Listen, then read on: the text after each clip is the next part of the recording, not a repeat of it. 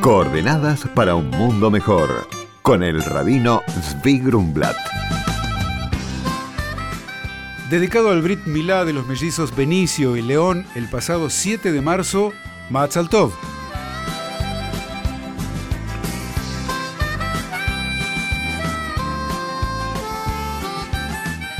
Buenos días, Shalom.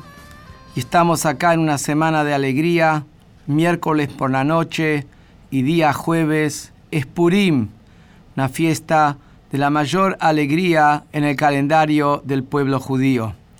Festejamos la alegría de la salvación de un decreto de aniquilación total que tuvo lugar hace 2400 años atrás en la Persia de aquel entonces, Irán de hoy, donde había una intención de exterminar totalmente en el día previo a lo que es Purim a todo el pueblo judío.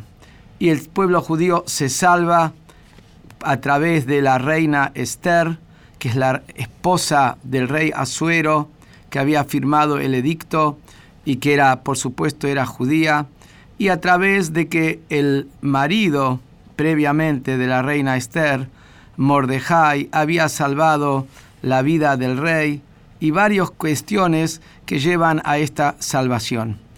Lo que quiero acá destacar es que si uno toma el rollo de Esther, que es la historia escrita en uno de los 24 libros de la Biblia, del Tanaj, y que se lee en la noche del miércoles y el día jueves de manera íntegra, notamos que la secuencia de los hechos es una secuencia que se desarrolla a lo largo de como 12 años. Primero asume el rey Asuero, tres años después que el rey asumió, hace una fiesta de 180 días para todo su pueblo. Al final de la fiesta quiere traer y mostrar la belleza de la reina y la reina Vashti se niega, entonces la mandan matar a la reina. En su lugar, en su lugar eligen otra reina, pero eso es en el año séptimo del reinado de, de, de O sea, pasaron cuatro años desde que matan a, Vashti hasta que asume Esther. Después pasan otros cinco años y en el año 12 del reinado de Asuero es ahí donde tiene lugar este decreto maléfico por el Hamán de, aquellas, de aquella época, que sería lo que es eh, Hitler de nuestra época, o el Irán de nuestra época, o como en todas las épocas que hay un Hamán. Y en el año 12 es donde tiene lugar el edicto y donde se anula el edicto. ¿Qué ocurre aquí? Si uno toma cada uno de los hechos por separados, lo que pasó en el tercer año del reino de Azuero. El séptimo año, el año 12, ni siquiera se hubiera dado cuenta que acá hay una trama.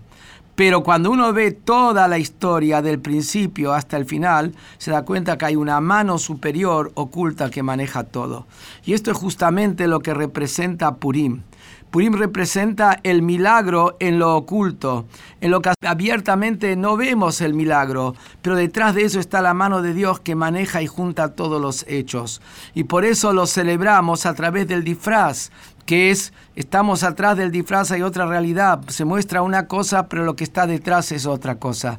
Y esa es la reflexión que nos lleva a Purim, a saber y entender que detrás de todos los hechos está la mano de Dios. Lo celebramos a través de hacer un banquete festivo el día jueves, además damos comidas a dos amigos, un hombre a dos hombres, una mujer a dos mujeres, dos comidas y también dándole regalos de dinero a los pobres. Tengamos un feliz Purim, tomemos su lección y que haya salvación, milagros y alegría para todos. Hola Rabino. En un año bisiesto como este, ¿en cuál de los dos meses a dar corresponde celebrar el Yorkshire, el aniversario, por un familiar? Hola, contesta el rabino. Se conmemora el primer Adar. Si se desea, puede además decir Kadish en el segundo. Por consultas al rabino, pueden escribirnos a coordenadasarrobajabad.org.ar. Coordenadas para un mundo mejor. Con el rabino Zvi Grumblat. Shalom y Shavua Tov.